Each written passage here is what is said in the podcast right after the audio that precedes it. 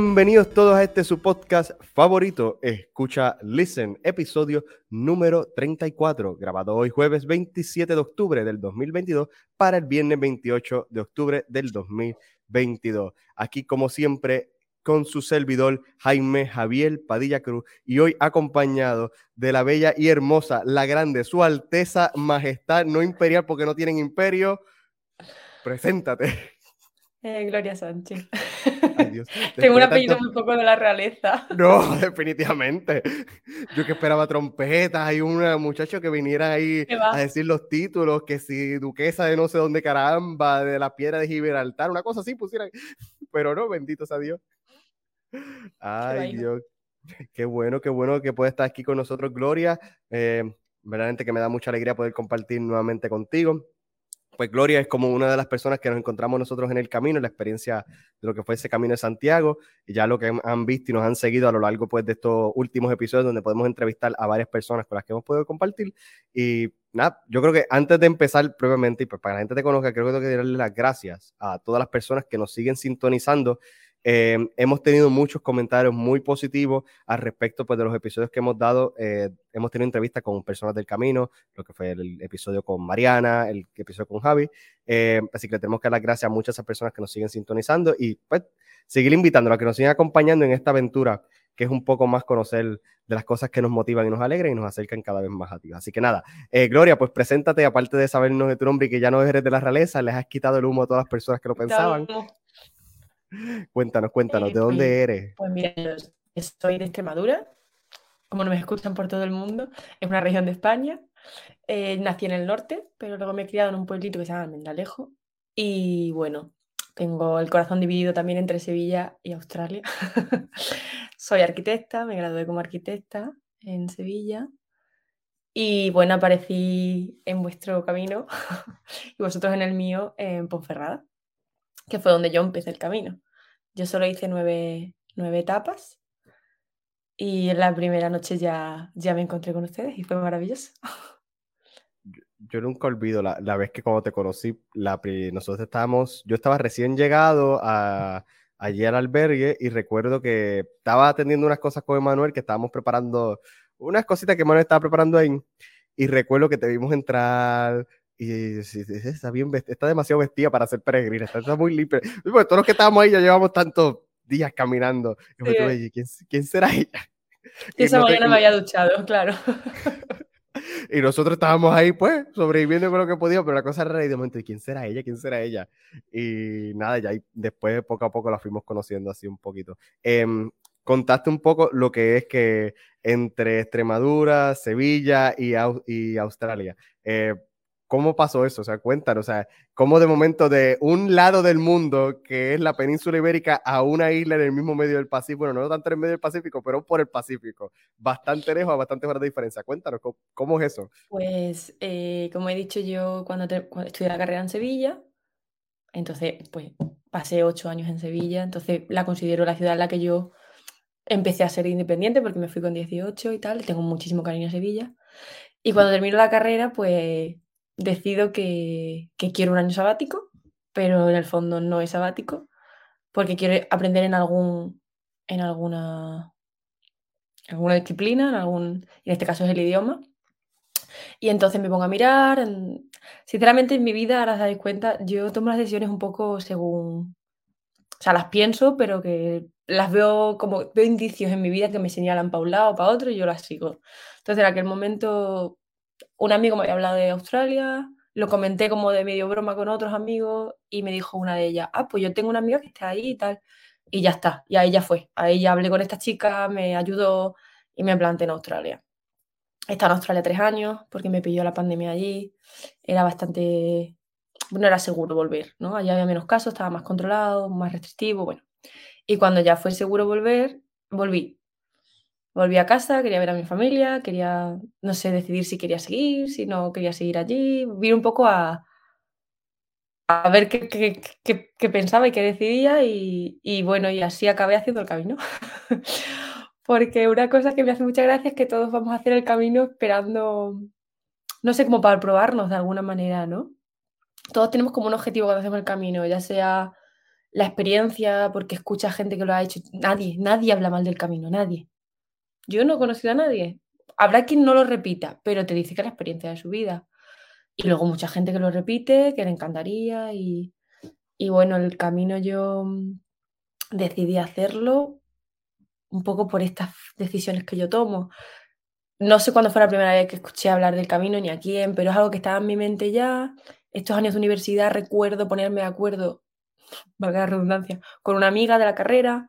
Yo tengo, he tenido problemas de traumatología con el tema de la espalda y me acuerdo de mirar el tema de las mochilas y, y no sé, estaba ahí, pero nunca cuadraba porque siempre pues había exámenes o una no podía. y era como una idea ahí latente, latente. Y ya cuando volví a Australia, y tuve unos meses que yo decidí que, quería estar un poco de parón y ver cómo me sentía, de reconectar con amigos, de reconectar con la familia, un poco de darme mi espacio, de, de volver, ¿no? Y ahí fue cuando dije, si es que ya lo tengo que hacer, pues ya no tengo excusa, porque es algo que sigue pendiente, que lo tengo ahí como algo que me encantaría, pero todavía no lo he hecho. Y ya no había excusa. Y lo hice. Y no me preguntes por qué empecé ese día. Habría algún razonamiento, pero yo sé que ese día era el que yo tenía que empezar y tenía que empezar con Ferrada. Porque me acuerdo que mm, cuando se lo comenté a, familia y amigos me decían, pero ¿cómo te vas sola? ¿Tú has visto las noticias que hay de gente sola que le pasan cosas malas en el camino? yo, ¿qué, noticias? Pasarme los enlaces. ¿Qué noticias? No me... No te escucho, Jaime. No, me, es que me, es que me, estoy, me estoy riendo. silencio, me encanta. Ah, no, es que apago el micrófono para, para, no interrumpirte mientras estás hablando. Pero no, pero es que me río porque es verdad, mucha gente dice, no. bueno, recuerdo eh, cuando hice mi camino primitivo, que cuando alguien se enteró que estábamos haciendo ese camino primitivo, decía, ese es el más inseguro, ahí roban ese salte. Y yo, yo nunca he visto una noticia ni nada que comente nadie malo eso. Y, yo la pasé muy bien, así que pues. Sí, pero hay ese miedo, ¿no? Y, y bueno, y se suma también que yo encima iba sola y mujer sola más ideas locas. Y, le dije, bueno, pasarme los links, que yo me los lea de estas noticias, ¿no? Y nadie me pasó nada, pero sí es verdad que a mí me dio por meterme. Y me sorprendió un montón verla de gente que lo hace solo. Porque eran páginas web, o sea, foros, no sé, chats del camino, cómo hacer el camino. Había gente que era, oye, pues yo lo quiero hacer en abril desde donde sea. Y gente, ah, pues yo me apunto, ¿qué te parece? Pero luego había mucha gente, mucha gente, la mayoría que era, chicos, yo empiezo el 15 desde Oviedo, nos vemos en el camino. O sea, ni quiero quedar contigo, ni te dejo mi número, no en plan mal, sino ya nos veremos en el camino. Esa es la idea. Yo creo que hay gente que ya lo ha hecho. Porque yo ahora sí lo entiendo. En aquel momento era como, pero ¿para qué entras si no estás dando ninguna información de contacto? Pero sí, y no sé, me atreví a hacerlo sola y realmente cuando hablé con gente que lo había hecho me dijo, nunca vas sola. Y yo decía, bueno, siempre habrá gente en los albergues, pero es que literalmente tuve que esforzarme por estar sola. Hubo veces que tuve que decir, me voy para adelante o me quedo para atrás, porque la verdad que no sé si fue mi camino, porque no sé la experiencia de cada uno, pero el mío fue así. Yo me sentí súper acogida, incluso aunque no fuera, porque yo, bueno, creo que si la gente que sigue el podcast sabe que hicimos un grupito y que éramos al final éramos unos 10 de grande y luego un segundo grupo, bueno, aparte de nuestro grupo, yo he conocido a más gente y todo el mundo ha sido así de abierta de charla, te acompaña, se para, estás bien, agua, lo que sea. O sea, es que ya pararte y era así todo el rato. Entonces eh, ahí lo entendí que me dijeron, no te preocupes que no vas a estar sola, si alguien que nos está escuchando lo quiere hacer, eh, tampoco os obsesionáis si vais solos con mm, hacer la reserva de los alojamientos, porque luego vas a ir con tus amiguitos. Entonces, como yo no reservé nada. Exacto, y, después hacen grupitos, después hacen grupitos y después se quedan con. Ustedes pongan cara de pena el primer día y alguien los adoptará. Ay, Dios, Dios mío, qué trauma el tuyo. Pero es verdad, nosotros te vimos y decía, ella está como que mal puesta. Ella, yo, yo creo que es de esas turistas que está por ahí paseando y no sabe ni dónde carajo más se acaba de meter. A mí me pareció sumamente gracioso la primera vez que obviamente, o sea, eras como que, pero claro, también viene la parte de que te veíamos, todos te veíamos raro porque ya nosotros habíamos caminado ya más de 20 días, o sea, para nosotros ver gente así tan, tan limpia, con el bulto intacto, dice, eso, eso es lo un turista perdido o alguien que acaba de empezar. Y pues efectivamente acabas de empezar. Pero mm, pues sí que está como que esa parte que tú mencionas, e, esa timidez que da los primeros días, o sea, porque tú llegas a este entorno donde ya hay pues claramente unas personas que ya han, recorrido un camino y de momento llegas aquí y dices qué tú haces, qué no haces, voy sola, eh, sigo por ahí en mi vida o me trato de incorporar al grupo. Eh, depende mucho de la persona. Eh, hay personas que son un poco más extrovertidas y rápido socializan. La primera persona que, te, que de las primeras personas que tú conociste, a Luis, qué rápido se te acercó para saludarte. Luis dice, Luis dice que dio en mi cara que yo estaba pidiendo auxilio. Eso dice él. Yo lo sé. Yo sí es cierto que entré en el comedor, ¿no? En la cantina aquella. Y me quedé mirando porque yo. Es que esto es real. estaba sentada en una mesa aparte y me acuerdo muy bien. Yo solo recuerdo a Luis. Yo recuerdo que tú llegaras más tarde. Entonces, yo recuerdo. Claro, tú llegas ahí nueva, tú lo miras todo porque además todo el mundo te saluda. Eso sí es cierto. Todo el mundo saluda, todo el mundo te mira si necesitas algo, tal. Y entonces yo me quedé un poco como, pues, está feo, pero como que no etiquetas, no me entiendas mal, te quedas con la chica que duerme en mi cuarto, que luego resulta que era eh, Charín. te vas quedando, pues tengo a dos personas más, que son estas dos, alguien me ayuda a encontrar el baño, no sé, como que vas quedándote con lo que tú dices, los 20, 30, 40 que estábamos en el mismo hotel, hostel, te vas quedando con las caras. En el Y yo recuerdo a Emanuel Hostel. Yo recuerdo a Manuel. Wow, que, que, que estoy, estoy, sorprendido en las categorías en las que tú has dado. Eso, eso, o sea, eso es un albergue. un albergue no es, que, un albergue, no es, un hostel. No, por eso. Es que me encanta, porque es como que eh, e, es ese albergue de, de 10 literas y un solo baño para todo. Sí, sí, eso es como un hotel cinco estrellas para tu categoría. El nivel luego de hablamos de, los hoteles, luego hablamos de los hoteles a los que fuimos, si tú quieres, y los categorizamos. Ah, bueno, pero es verdad, habían unos que están bellos y hermosos, habían otros pues que daban más pena, pero pues lo que había. Pero a lo que estabas mencionando de Manuel. Que, que, luego cuando yo, es que lo gracioso es esto, cuando tú conoces a la gente, o sea, yo, perdón, cuando ya conocí a la gente dos días o el día siguiente, dije, ah, este, yo recuerdo a Manuel, Emanuel tiene que ser un chico que yo vi en el jardín intentando juntar piezas de una concha, de una conchita del ah, Camino de Santiago, de una, perdón, no es una concha, es una... Eh, y ese es él, seguro, o sea, uno ahí pegando trocitos con toda la paciencia del mundo. Es él, o sea, no, me caben dudas. Y tú probablemente seas el chico que estaba enfrente. No. Bueno, yo, yo no me puedo pintar el que, el que guiaba el grupo, que a mí no me gustaba mucho esa mentalidad, pero sí fue el que di la iniciativa, aparte de que fuéramos Emanuel y Luis, para hacer esta experiencia del camino. Eh, yo fui que en primer lugar, pues di, ya, era mi idea de que quería hacerlo, yo tenía planes de más o menos la mentalidad que tú ibas, y yo iba a ir solo. No para no pa tanto, no me gusta, es que no me gusta considerar así, porque al fin y al cabo yo llego un momento del camino. Bueno, fuiste el primer loco, vale, te vamos a poner el primer loco. Ay, pues gracias. Gracias. Ya Javi me acusó de un montón de cosas en el episodio anterior, ahora tú me vas a acusar de ser loco, qué barbaridad. Esto es una falta de respeto, hasta en su propio podcast no lo respeta. A mí, me, gustó mucho la entrevista de Javi, estoy con él en todo lo que dijera. Ah, sí, no. La escuché. Después, em, eh, pues, que esa parte, o sea, yo tenía la idea y la visión de hacer el camino solo, yo lo quería, hacerse solo pero por lo menos yo venía ya con el concepto y preparado de la idea de que yo me voy a abrir la experiencia de Dios.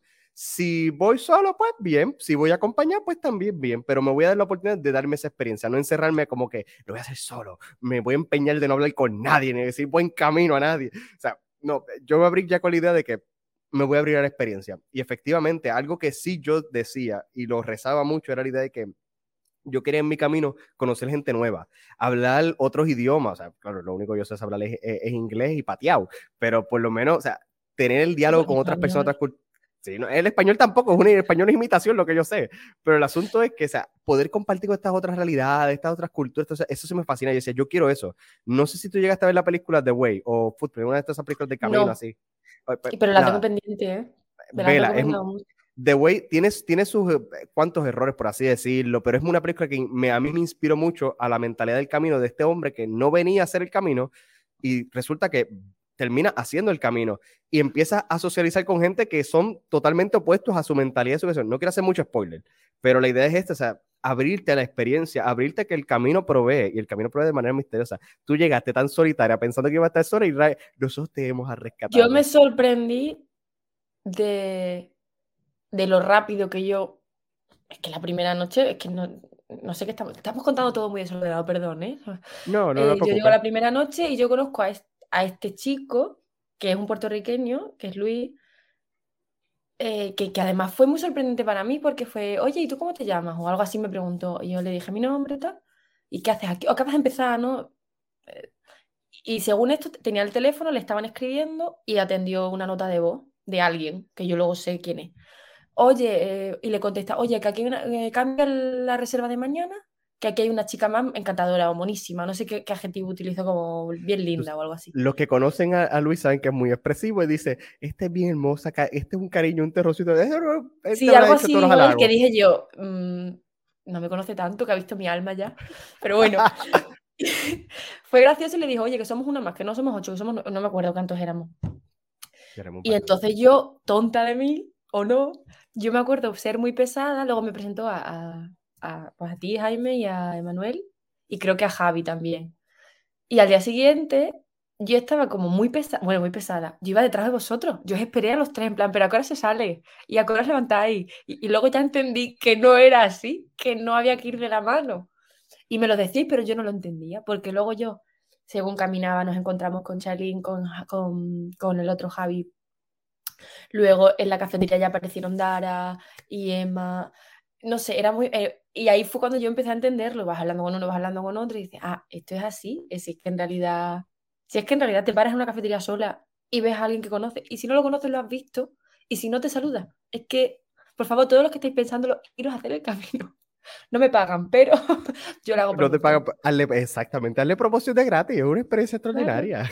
Yo lo voy a volver a hacer, y tú también. Yo, yo también lo estoy empeñado. Yo, tú sabes muy bien la promesa que yo hice para cuando lo quiera hacer, y no lo quiero anunciar aquí porque después tengo una lista, porque ya se me ha zapado. No, es que tengo gente que ya dice, ay, yo quiero ir a tu próximo camino, y yo, que sea lo que, Dios quiera, que sea lo que Dios quiera. es que eh, eh, la experiencia del camino es extraordinaria. Ya, yo, yo lo he dicho y a mí la experiencia del camino, mi primer y mi segundo camino, me ayudaron más a acercarme más al Dios providente, a amar mi vocación y a respetar lo que Dios ha puesto en mi vida.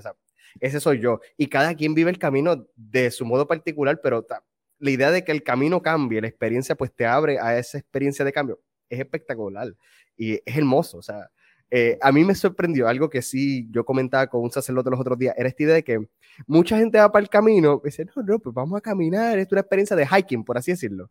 Pero no es lo mismo eh, hacer hiking un día, estar todos los días caminando largas distancias, donde van a pasar horas en soledad, en silencio, donde a veces ni señal de teléfono tiene y tienes que solamente conformarte con escuchar tus pensamientos.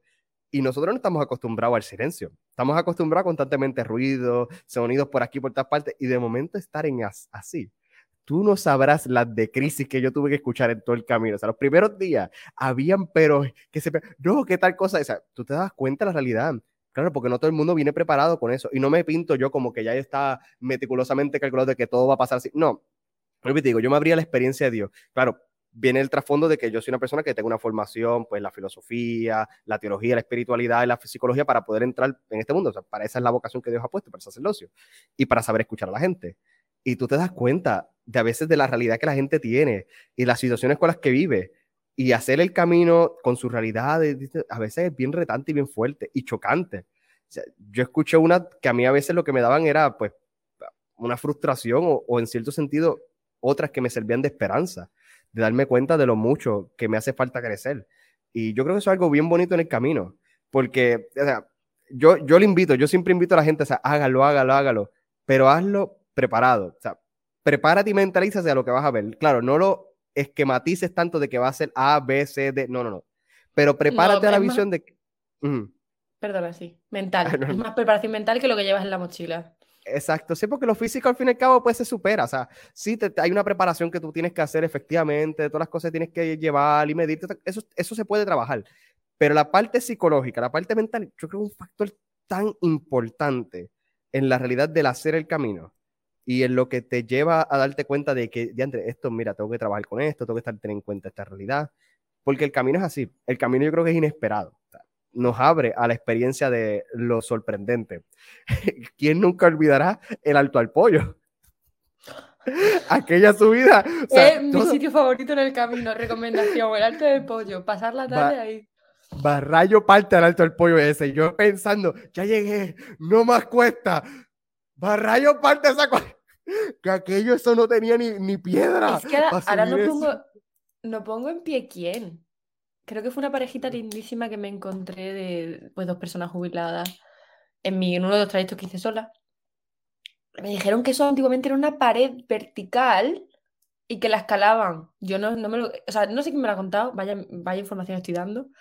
Pero por una parte dije, qué barbaridad, y por otra pensé, claro, eso explica que esté nuevo, pero con un material que no es adherente con nada y con un pendiente que te quita el hipo. Sí. Hubo quien tuvo que hacer parada técnica, no digo más. Antes y después. la cosa es que tú, ya tú has caminado bastante en todo ese día y de momento tú tienes una hambre y, arriba hay un negocio, una barra, con comida y te llega el olor. arriba hay el negocio. O sea, ese es el negocio. Eh, es que lo que tú dices tiene mucho sentido. O sea, uno se tiene que parar ahí, porque cuando llega, sube esa cuesta. Sí, y tiene una vista bien bella, pero subir a esa cuesta, eso es. Ay, Dios mío, qué cosa Hay más. dos paradas obligadas, bueno, tres, a mí, de la ruta de hecho. El Cebeiro, el Alto del Pollo y la Catedral de Santiago. Que pare todo el mundo, exacto. Seguro, es que no me hace falta hacer la encuesta. Yo te puedo hacer la lista. pendiente, te ha entrado todo, te ha entrado sed, te ha entrado ganas de ir al baño, te ha entrado ganas de comer, de llorar, de sentarte, a mirar el paisaje, porque lo que tú dices, subes un... y tiene una terraza bastante grande, pero luego, sin embargo, el negocio es un negocio como todos los demás que hay en el camino, pero hay para todo el mundo. ¿Por qué? Porque la ubicación es clave. Sí. No, yo, a, a, mí me encantó, a mí me pareció tan, a mí es que a mí me sorprendió, me parece yo, y yo, barrayo parte está alto el pollo, pero fue, uno así, yo me paré, me tomé una cas con naranja y para tratar de descansar porque aquella subida estaba... Yo creo que hasta comí. Yo, yo, no, yo creo que yo no comía, yo merendé algo y seguí para Yo creo que iba con, no sé con quién iba, creo que iba con Javi, creo que comimos algo. Cara, ah.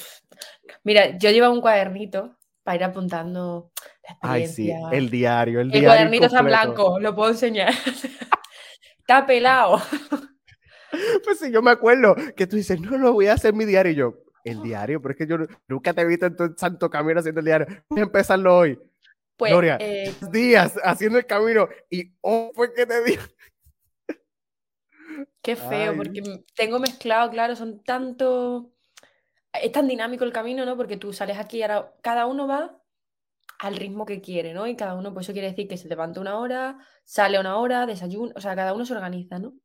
Entonces, muy guay por eso, porque yo creo que no hay dos tramos del camino iguales tampoco. Porque aunque vayas con la misma persona, ya hay otra persona ya va más cansada, ya tiene más sed. Y, y entonces tengo una pena de no haber apuntado, porque tengo como ideas y, y anécdotas, pero es que no las sé ordenar. A mí me parece que yo al segundo día ya éramos todos muy amigos y yo ya era parte de un grupo perfectamente forjado y perfectamente engrasado. Porque es cierto, funcionábamos muy bien, éramos un grupo, éramos 10. Creo que nadie lo ha contado, voy a aprovechar para contarlo yo. Éramos 10, ¿vale? Todo empezó por Jaime. y Jaime se trajo a dos amiguitos.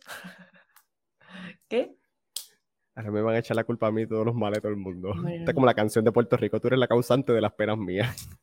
No, es que creo que nuestro grupo era un ejemplo de, de cómo, jope, éramos 10, de los cuales 7 veníamos cada uno de un lado, literal, porque es que había irlandesa, americana, portuguesa viviendo en Ámsterdam. Eh, es que luego teníamos el de Santiago, por favor, no nos puede faltar. El, el gallego que regresaba a casa. Tengo un vídeo de él bailando muñeiras en, Diantre, en, en, el cruce, en el cruce de, del Castilla León. Sí, no, que ese hombre bailó y danzó. Sí. Yo me, Aguanté el tipo grabando ese vídeo. Yo, yo recuerdo, o sea, em, algo que me gustaba del grupito que nosotros, que se formó, eh, es la idea de que, o sea, como que cada quien cumplía sus funciones cada quien hacía lo que le correspondía. Habían los que se encargaban de buscar los hostales para el próximo día, había los que se encargaban de la cocina y había los que se les tocaba fregar. Eh, siempre hubo esa, como que esa dinámica, pero era como, era algo tan espontáneo y que salía así.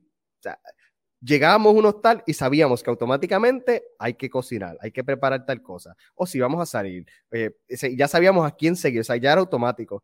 Y yo lo digo y lo digo con mucha certeza y se lo decía a los compañeros del camino, o sea, para mí esto es una familia.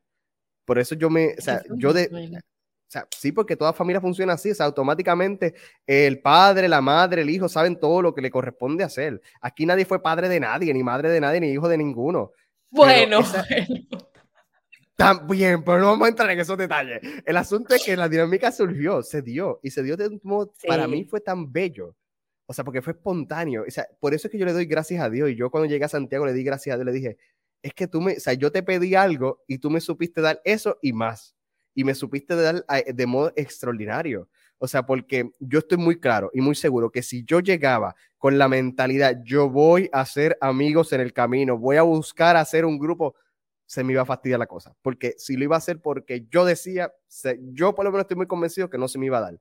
En cambio dije, cuando Dios quiera, cuando Dios quiera, y efectivamente no, pasa, no pasó ni una semana de cuando Dios quiera que ya por fin empezamos a hacer grupitos y cosas. Y lo mismo que dije en el episodio anterior con Javi, e, el fuego de Navarra nos unió porque les adelantó a ellos unos espacios y a nosotros nos detuvo que nos permitió unirnos. O sea, lo mismo que tú dijiste, o sea, tú empezaste en ese día, en ese día que yo nunca olvidaré, esa, esa tarde oscura de julio, nosotros con una calor infernal que hacía en España en esos días, te encontramos a ti, eso fue providencia, porque, o sea, no lo teníamos planificado.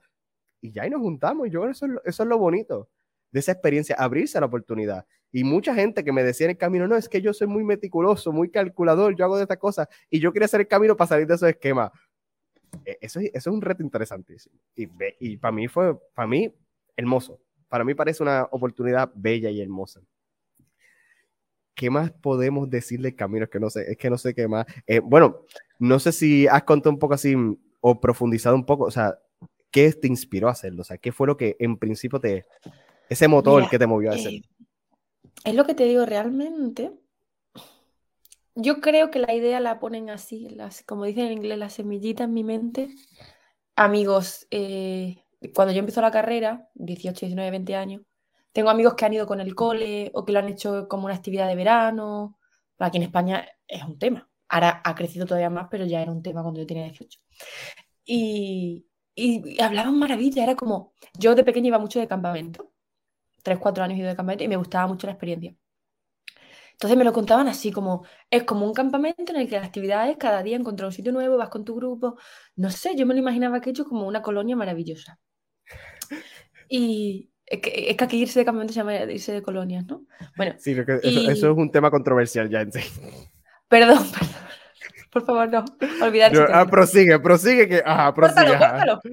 Es que yo, claro, es que no se no, no, no, las trampas del lenguaje. No, no, no, preocupes, y... Ajá. Y bueno, o sea, es lo que te digo, no sé. Esto me pasa a mí mucho en mi vida. No sé cuándo aparece la idea, pero se mete ahí según cosas que me pasan va creciendo o está más a la sombra y ahora aparece y tal. Y ya en, la carrera ya recuerdo hablarlo, recuerdo hablarlo con mi amiga y decir, pues este verano, tú que te sientes y dices que lo vas a hacer y lo miras, pero no. Y yo creo que ya cuando, me acuerdo de cuando estaba en Australia que iba a volver, y como te digo, yo tenía esa idea de, voy a volver, yo tenía, tengo todavía la opción de ampliar una visa en Australia, estoy en España ahora mismo, y dije, bueno, pues unas, ¿qué cosas quiero hacer si voy a España? Tanto si me vuelvo como si me quedo, hay cosas que tengo como pendientes en mi vida, ¿vale? Y el camino era una de ellas. Y me acuerdo de hablarlo, de hecho yo el camino, que no lo he contado, yo iba a hacer el camino con mi amiga australiana, mi amiga Rachel, que es súper fit, súper de entrenar, de levantarse, de estas personas que se levantan a las 5 de la mañana para ir a entrenar, o sea, somos el día y la noche, evidentemente, eh, pero sí es charlatana y ella habla muy bien, es castellano ya, aunque sea australiana. Y le dije, quiero hacerlo. Y ella, y venía en verano. Ella venía en verano, mes y medio a Europa, porque tiene familia en Edimburgo. Bueno, vale, lo hacemos. Y lo, hablamos que lo hacíamos. 15 días, de hecho, le íbamos a hacer de Oviedo, tal. Y bueno, luego cambió la cosa y, fue como que de repente un día me levanté y dije, es que lo tengo que hacer ya. Pero así fue. Dije, lo tengo que hacer ya. Porque yo ya he sido mochilera en Australia, ya tengo la mochila. Eh, tengo el tiempo, tengo el dinero. El camino, bueno, tiene sus gastos, pero relativamente económico, depende de, depende de lo que tú quieras, cómo quieras hacerlo. Y fue como, es que tengo el tiempo y, tengo todo el, o sea, y me monté el equipaje y al final eh, salí de, de, Ponferrada, fíjate cómo es la casualidad, porque dije, ¿cuál hago? Y me metí en una página web de un supermercado de España, no me preguntes por qué, y ponía eh, los caminos, las etapas y tal. Y dije el francés, porque creo que cogí el francés, no, miento, miento. Cogí Ponferrada porque yo fui a Santander a ver a mi amiga, la australiana. Y entonces miré qué combinaciones tenía yo en España. O sea, la culpa fue del sistema de transporte español. Desde Santander, claro, yo busqué desde Santander qué, qué, opciones había de llegar a un sitio del camino en el que yo tuviera 10 etapas. ¿Se entiende? Sí. Sí. Y me salió Ponferrada. Y además me encantó porque esta página del supermercado me decía que desde Ponferrada hay dos caminos. Estaba el francés, que es el famoso, y el, el de invierno, que es el que pasa por una zona de, Galicia que yo conozco gracias a, viajes que he hecho con mis padres y por amigos que tienen ellos allí, que es el, que pasa por el Melides. Pero cuando llegué al hostal, efectivamente, al albergue, lo pregunté y me dijeron, si es tu primer camino y vas sola, uno el, el, voluntario que estaba allí me dijo, yo te recomiendo el francés. Y la verdad que fue genial hacer el francés. De hecho, me acuerdo, em, uno de los primeros días, creo que fue el primero o el segundo, claro, yo os conozco a todos. O sea, tenéis que entender que del grupo yo era la única que empezó en Ponferrada. Todos los demás venís de Francia. Yes. cuando yo os conozco lleváis veintitantos días ya con esta dinámica. Y yo os veo lo que tú dices, que estáis como súper como súper preparados, ¿no? Como que lo tenéis súper interiorizado, porque para vosotros ya no es un viaje, para vosotros es un modo de vida. Sí, ya. Y me acuerdo de coger el teléfono y me, me llama alguien, ¿no? Amigos o familia. ¿Cómo va? ¿Vas sola? Tal. me he equivocado. Me he equivocado, tenía que haber empezado en Francia. y mi amiga, o sea, no lleva ni un día caminando y ya quiere empezar en Francia. Vale. Y de hecho, te tengo que decir, yo sé que tú vas a volver a hacer el camino, lo que no sabemos es cuál. Yo estoy dudando si hacer el francés entero o el portugués desde Lisboa. No, Porque he ido hace poco a Lisboa yo tengo que decir que yo estoy claro por dónde lo voy a empezar. Yo no recuerdo si yo te lo mencioné, pero estoy claro por dónde yo voy a hacer ese camino. Pero es que no quiero decirlo en voz alta aquí, no quiero dañarme no la No me acuerdo, pero da igual. Ah, ajá, ajá, prosiga. Va a hacer el de Sevilla, ya os lo digo. Desde Sevilla también hay uno, que pasa por mi casa. Hay, hay, uno que empieza en París, hay uno que empieza en Londres, hay, hay uno que empieza en Japón. O sea, caminos, rutas hay por montones en todo el camino. A mí lo que me, o sea, lo que me llama la atención de toda esta historia es el hecho de que, o sea, ¿por qué de todas las rutas, uno, empezaste en Ponferrada, dos, con una página de un supermercado para llegar. El Eroski, para el que sea de España. En la página de Eroski, no me preguntéis por qué. Ah, espera, espera, espera. Ok, okay. pausa, pausa, pausa un momento. Eh, noticia, anuncio no pagado. Eroski es la página que yo sé. Supermercados yo no sabía, que era, yo no sabía que era un supermercado hasta que llegué a España. Yo pensé que eso era, es una página de, sí, es una página O sea que tú también consultaste la página. Sí, querida. Pero yo, es que yo no pensaba. No, pero es que te digo, o sea, tú cuando automáticamente vas al buscador en Google, escribes eh, Camino de Santiago, todas las rutas, o pones Camino de Santiago, Eroski es la primera página que te aparece. Yo pensé que Eroski es una página para hacer hiking, o sea, porque te aparece todo. O sea, en Eroski es una información completa. Eroski es un supermercado. Pues yo no lo sabía hasta llegar a España, momento. cadena. Esto, esto, es un supermercado. Ah, mira qué chévere, esto es un supermercado. Pero, o sea, para mí Eroski, o sea, es que tiene todo, todo. O sea, pregunta, guía, incluso la calculadora de presupuesto. Es el segundo, es Eroski, la página web de Eroski, es lo que antiguamente, lo que era antiguamente, lo que ahora es la aplicación de Buen Camino. O sea, sinceramente. Porque esa página es antigua.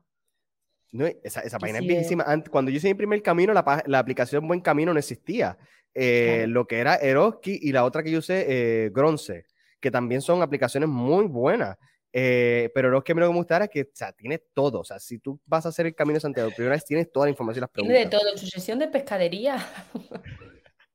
eso, eso es muy cierto. Que mm, me parece pues, muy interesante esta idea porque, o sea, de todo lo que se pudo, de todas las rutas que podías haber cogido, eh, al fin y al cabo, pues cogiste esa. Y eso que te dieron la opción de coger el francés o el invierno y pues te dijeron que era mejor el francés. Efectivamente, el primer camino es como que cuando uno lo va a hacer por primera vez, pues uno viene con estas ideas y las visiones de cómo lo va a hacer y lo difícil que pueda pasar.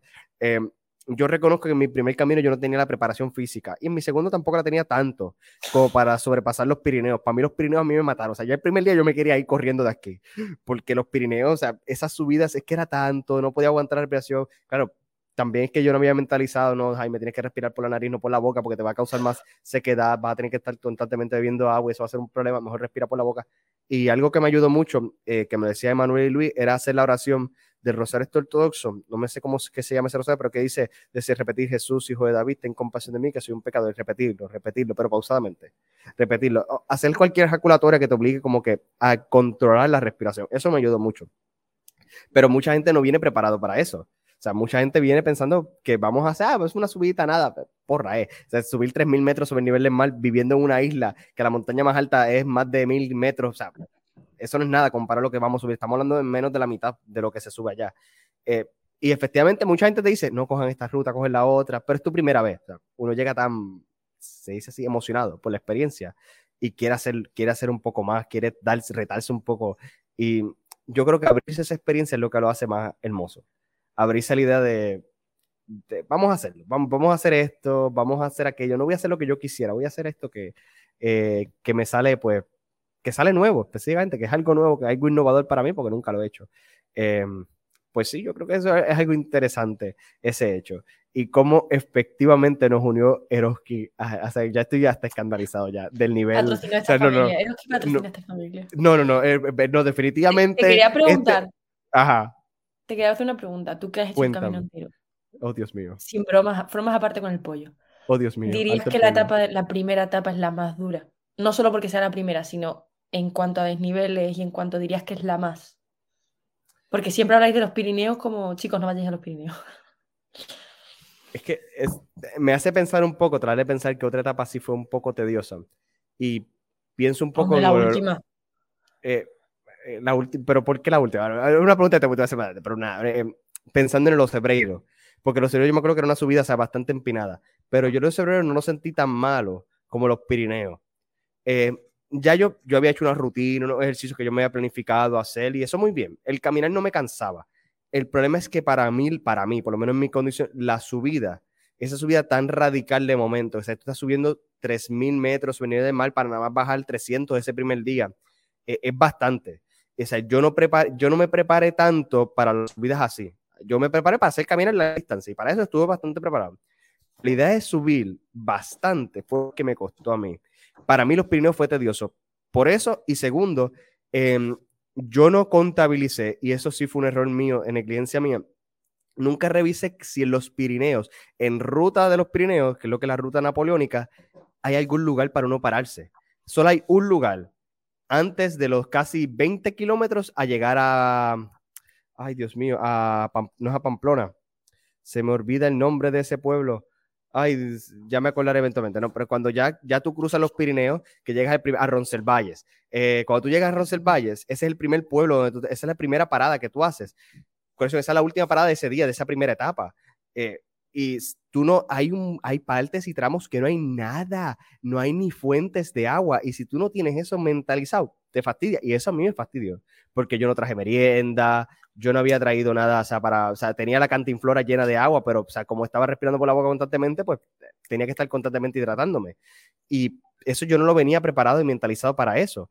Y eso es algo que, pues, aprendes posteriormente en el camino, o sea, que tienes que eh, contabilizar estas realidades. Y si a lo mejor tuvieras que pararlo a la mitad, que también se puede hacer, porque hay un pueblito que tiene un, solo hostal y antes de bajar a los Valle, que son los casi 20 kilómetros, tú tienes esa posibilidad. Para mí los Pirineos fueron más tediosos. También podría mencionar Castilla y León, porque Castilla y León yo lo encontré eh, pues en Zorroso. La. Sí, es que las mesetas es todo plano, mucha hierba, eh, la calor pues no ayudaba tampoco. Pero Encima empezaste y no la de calor. Bueno, empezaste y, Empezamos y, terminamos. Pues yo llegué a Galicia y había 40 grados en Galicia. Exacto, que, eso fue lo que más le sorprendió, le sorprendió a Javi. Pero, Javi estaba flipando. Sí, eh, yo, yo por lo menos lo diría de que para mí esa parte de la experiencia fue lo más tedioso, para mí. Eh, pero yo hice el primitivo. El primitivo tiene subida y bajada. Y en un día tú puedes saber hacer cinco subidas y diez bajadas. Tú no sabes dónde caramba salieron esas bajadas, pero esas bajadas están. Es una cosa absurda. O sea, eh, eh, es casi ridículo y es fuerte. El primitivo es mucho más solitario. Porque si te dice que en 10 kilómetros no vas a encontrar, eh, no es bello, esa, ese pasa por los paisajes y los campos de, de, la provincia gallega y es bello. Yo lo empecé en Lugo y fue hermoso, pero tedioso, una subida horrible. Pero claro, hay que, por eso es que digo hay que prepararse para esas subidas y estas cosas. Y más que la preparación física, mm, viene la parte mental y la parte pues de que tienes que traer tus cositas, tus meriendas, calcular lo del agua, ver qué vas a hacer para sobrepasar esta parte. Eh, porque parte difícil vas a encontrar siempre en el camino. Vuelvo y te digo, Pirineo fue tedioso, pero al fin y al cabo se sobrepasó. Pero es el primer día. Es lo primero que te encuentras si empiezas el camino francés en San Jean de Pie de lo primero con lo que tomas. Y asusta, en parte asusta mucho. Eh, pero para mí fue una experiencia extraordinaria. O sea, haber hecho los Pirineos, haber cruzado los Pirineos, unas montañas tan altas, bellas en Europa, eh, es hermoso. Fue una experiencia muy bonita y que puedo rememorar y poder decir, yo sobreviví a los Pirineos. Claro, sobreviví arrastrándome la existencia, que casi me tienen que cargar al final, pero sobreviví. Y puedo decirlo muy feliz con eso, sobreviví a los Pirineos, me encantó. Pero que entonces, ah, y te pregunto yo a ti, ¿qué entonces fue lo más que se te hizo difícil? Yo creo que para mí el peor día, y mira que el último fue malo porque hicimos 30 kilómetros, ¿no? El último día, 35. Uy, sí. Uy, sí. Pues para mí el peor es lo que tú dices, lo que has hablado, lo peor del camino es tu preparación psicológica, o sea, lo que más te puede jugar la contra es tú propiamente. Yo creo que fue entre Castela, corrígeme si me equivoco, algunos de vosotros decidisteis ir por el camino corto y otros decidimos ir a Samos ah, largo. Sí, sí me acuerdo, sí. Antes de llegar a Sarria, exactamente. Vale. Para mí ese fue el peor día, pero porque yo me enfadé conmigo misma porque Salimos, tú y yo nos fuimos a desayunar, hablemos de lo que pasó. Y salimos a las 9 o las 10, no me acuerdo. Era de, día de día ya. Éramos los últimos peregrinos de salir de ese pueblo. Y eh, yo, tú tiraste por el corto y yo me tiré por el largo sola. Y llegué a Samos a las 11, que no sé cuántos kilómetros son, creo que hice 10 kilómetros sola y tal. Y yo tengo una foto en Samos con el cartel del monasterio, por cierto, precioso sudando, pero sudando porque es que estábamos en plena ola de calor. Entonces, ¿qué hicimos? Yo allí en Samos me encontré con Javi, que es otro de los que iba hasta Sarria. Es, la etapa antes de Sarria, ¿vale? no, lo digo para ti, lo digo para que nos escuche. Y, entonces, eh, hacía mucho calor, allí nos encontramos con otros amigos que se quedaban a dormir en el monasterio y fuimos a comer los cinco. Y entonces yo miré a Javi y le dije, ah, con este calor no podemos ir porque además era carretera era, o sea, en el arcén de la carretera, que no hay ni sombra, los coches al lado, el calor. Entonces, lo que hicimos fue comer, irnos a la piscina natural del pueblo, nos echamos hasta una siesta, creo, y a las seis y media, siete tenían que ser, fuimos a un supermercado, lo que tú dices, porque sabíamos que como llegáramos muy tarde, no iba a haber nada abierto para comer algo antes de dormir. Fuimos a este sitio, compramos pan, algo para unos bocadillos, y le dimos a la ruta a las 7 y nos dijo la señora, ¿dónde vais? La, dependiente, la de que nos atendió. A seguir hasta Sarria. Nos dijo, estáis locos, hace mucha calor. Y le miré y le dije, ya es que tenemos que llegar a Sarria para seguir nuestro calendario. Y es que estamos esperando a que baje la calor. Claro, entonces, yo salí a las 8, 9 de la mañana y yo a las 10 y media de la noche se estaba haciendo de noche. Menos mal que estaba Javi que llevaba una linterna de estas de, y yo no había llegado, yo tenía, yo tenía ya unas ganas de llegar. Y no sé si te acuerdas, cuando tú llegas a Sarria, hay un momento en el que llegas a una calle que es todo escalera, todo escalera. la cuesta o el chiste o no sé cómo se llama. Porque Ese es el segundo, alto al pollo, pero en vez del alto al pollo, el alto al pollito se llamaría. El, el alto al pollito. Y yo me acuerdo de mirar a Javi y decir, voy a llorar. Le dije, Javi, voy a tirar para adelante corriendo porque es que si lo pienso, me paro aquí a llorar y duermo aquí es que lo tengo clarísimo. Y ya subí, eh, subí y me acuerdo que vi a Javi, el de Ciudad Real, que salía de un bar. Claro, vosotros estabais, ya habíais cenado, estabais de bares y yo estaba todavía sin haberme podido duchar. Harta. Para mí ese fue el día más duro, porque psicológicamente yo ya era como, es que no, no quería ni hablar. Yo me acuerdo que le decía, Javi, Javi, tira para adelante, es que no quiero ni hablar, yo quiero ya llegar y no llego. Y, eso fue lo peor, fue lo peor. Me acuerdo que hacía tanta calor que íbamos por el camino y un poco desviándonos a la izquierda había un río. Y le dije, Javi, yo me tiro. Y después, ¿cuánto vas a tirar? Digo, que yo me tiro, vamos a tirarnos al río. Nos tiramos al río, no éramos capaces de salir del río porque el río no estaba acondicionado para, para ser un sitio de baño. Oh. Y Javi y yo intentando salir, nos, nos arañamos con todo, cogimos la mochila y menos mal. Tú no sabes el calor que hacía, ¿eh? Tú no sabes el calor que hacía. No, quería, yo, no sabía porque yo, caminé después de mediodía. Yo caminé toda esa tarde. Pues imagínate esa tarde que nosotros creo que hicimos 27 kilómetros al final, o 30, que no me acuerdo. O sea, era una diferencia gorda. Eran 18 o 27. Es que por lo menos nosotros no queríamos caminar ya mucho porque ya habíamos caminado, ya, ya nosotros empezamos en Francia, ya caminar largas distancias estábamos altos. Y yo por lo menos dije, yo no voy a hacer la ruta que larga, aunque sea visitar el monasterio de Samos, que se ve bellísimo en la foto y esta cosa. No, yo quiero llegar a Sarre. No, sí. A ver, yo que a mí me pudo el orgullo porque fue, ¿cómo no voy a ir yo que acabo de empezar? O sea, yo no tengo la excusa de que venga 26 días caminando. Te dije, tengo que ir, tengo que ir, ya que estoy y tal. No me arrepiento, me lo pasé muy bien. Luego, por el camino, justo antes de que se hiciera de noche, un poco antes, Javi y yo encontramos un sitio súper pintoresco, lo voy a poner como súper pintoresco, una señora que tenía pues un albergue, un, pues lo que hay en el camino, y con un montón de espacio verde. O sea, era en mitad de la montaña de Galicia y un montón de, como de, había sillas, columpios, balancines, en plan, siéntate donde te apetezca, mirando para donde sea, y ahí cenamos. Fue muy guay. Pero para mí fue el día más duro y es lo que te digo, ni la subida fue la más grande, ni los kilómetros fueron los que más, pero yo creo que fue que no, lo que tú dices, no, estaba preparada. O sea, yo no estaba preparada para verme a las 10 de noche caminando y ver la puesta de sol caminando.